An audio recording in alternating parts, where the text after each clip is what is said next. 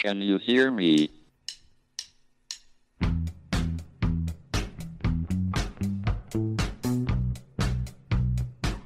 Houston, we have a problem. It's one small step for man, Now I am become death, one giant leap for mankind. the destroyer of worlds. Eureka! Nos Bastidores da Ciência, um podcast da Molecular JE.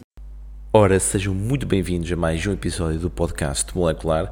Convosco, Hugo Ferreira, para vos apresentar mais um episódio. Hoje decidimos sair à rua e questionar os nossos ouvintes, vocês, ah, acerca dos perigos do monóxido de, de hidrogênio. Vamos ouvir as vossas respostas. Algum de vocês alguma vez já consumiu monóxido de hidrogênio? Ah, não, acho que não. Acho que não, que eu tenha consumido. Pode ensinar uma alimentação, mas que eu saiba que eu tenha consumido. Enlatados, talvez. Consumiu algum alimento que, to- que soubessem que tinha monóxido de hidrogênio na Constituição? Sim, claro. Yes. Ok. Que não, né? Então, e se eu vos disser que monóxido de hidrogênio é água? Monóxido de hidrogênio é água. Uau. Monóxido de hidrogênio é água. E tu evita- evitavas alimentos que tivessem água. Sei lá, parece automaticamente uma coisa má. Uma coisa má, não é? Por causa do nome. Ora, estou de volta após ouvir as vossas respostas e sinto-me um pouco sinto-me um pouco dividido, não sei muito bem como reagir, mas vamos passar então à, à explicação. Ora, o monóxido de, de hidrogênio ah, é um componente principal da chuva ácida, contribui para o efeito estufa, pode causar queimaduras, contribui para a erosão da paisagem natural, acelera a corrosão e a oxidação de muitos metais, pode muitas vezes causar falhas elétricas, ah, já foi encontrado em, vários tumores retirados de pacientes ah, com cancro. O monóxido de, hidrogênio também é frequentemente utilizado em várias indústrias, também nas, nas centrais nucleares. É usado para apagar talvez incêndios florestais, é usado como aditivo em vários, em vários produtos alimentares. E, por esta altura, ah, vocês já devem ter percebido que este monóxido de, de hidrogênio que eu estou a falar é conhecido por água. É verdade, o monóxido de hidrogênio é nada mais nada menos do que a água.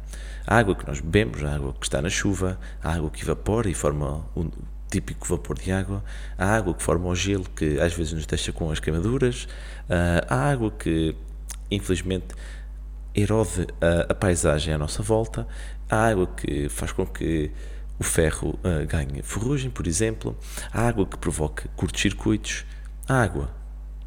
A água sem a qual a vida não era possível.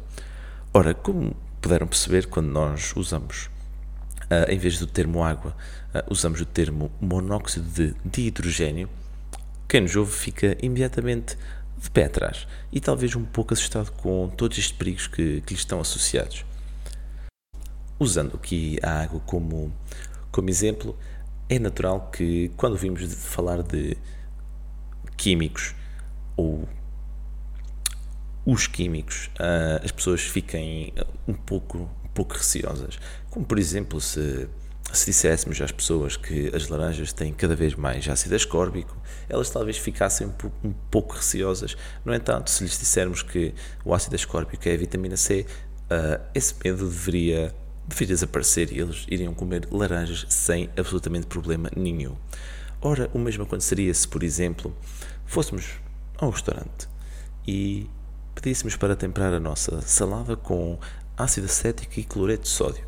O empregado provavelmente ah, iria dizer: Ok, esses temperos não temos, não sei o que são, mas lá está. Se lhe dissermos que o ácido acético é o vinagre e o cloreto de sódio é o sal de cozinha, ele imediatamente iria buscar esses temperos para, para que nós pudéssemos comer a nossa salada em paz, a nossa deliciosa salada.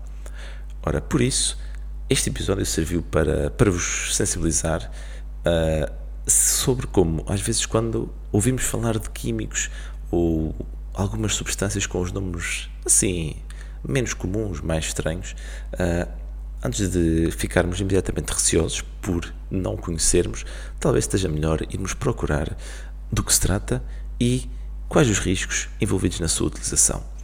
Ora, da minha parte é tudo para este episódio.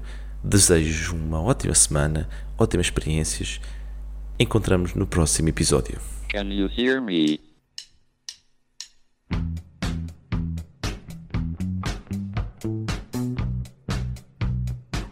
Houston, we have a problem. It's one small step for man, Now I am become death, one giant leap for mankind. the destroyer of worlds. Eureka! Nos Bastidores da Ciência, um podcast da Molecular JE.